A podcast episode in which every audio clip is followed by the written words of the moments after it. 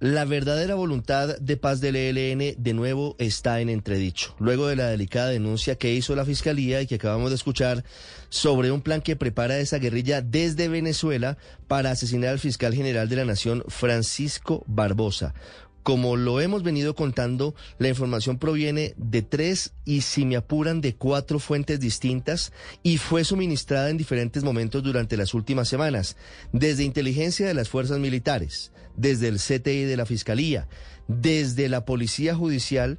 y también corroborada por parte de agencias estadounidenses. El hombre encargado por el hombre responsable del Comando Central en este atentado no es alguien menor, es el jefe del Frente de Guerra Urbano del ELN que reemplazó a alias Uriel, que fue abatido en el gobierno del expresidente Iván Duque en el departamento de Chocó. José Benigno Guzmán, alias El Rolo, tiene un prontuario muy extenso y es responsable de la creación de milicias urbanas en por lo menos 10 ciudades del país, además de cometer atentados en Cali y en otras ciudades de Colombia.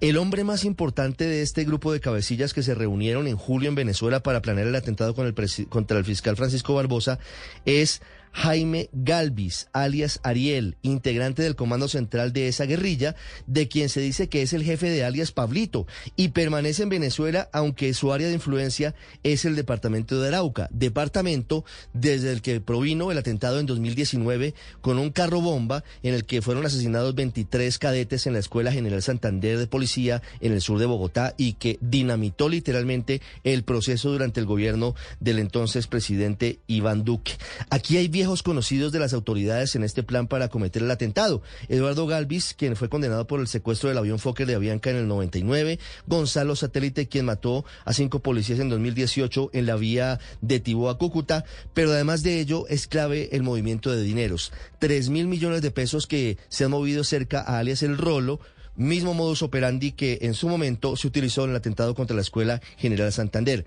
Este hecho es de la mayor gravedad, teniendo en cuenta que la magnitud del atentado que pretende cometer ese grupo, pero además es muy delicado porque en teoría desde hace una semana el ELN está en un cese bilateral de hostilidades, pero además si se confirma la información de inteligencia recaudada por el Estado colombiano hace apenas ocho días, alias Pablo Beltrán y otros cabecillas guerrilleros se paseaban con escolta oficial por Bogotá, incluso estuvieron en un acto público con el presidente Gustavo Petro en Corferias, a pocas cuadras de la oficina del fiscal Francisco Barbosa, a quien ese grupo quiere matar. Y no es el único hecho grave. El ministro de Defensa y el comandante de las fuerzas militares han denunciado al menos seis violaciones al cese bilateral en los últimos ocho días en el departamento de Arauca. Y no se pronuncia ni el ELN, ni el presidente, ni el ministro de Defensa, ni las fuerzas militares. Una coyuntura en la que el gobierno debería aprovechar para exigirle al ELN seriedad porque la paz total no puede ser a cualquier precio.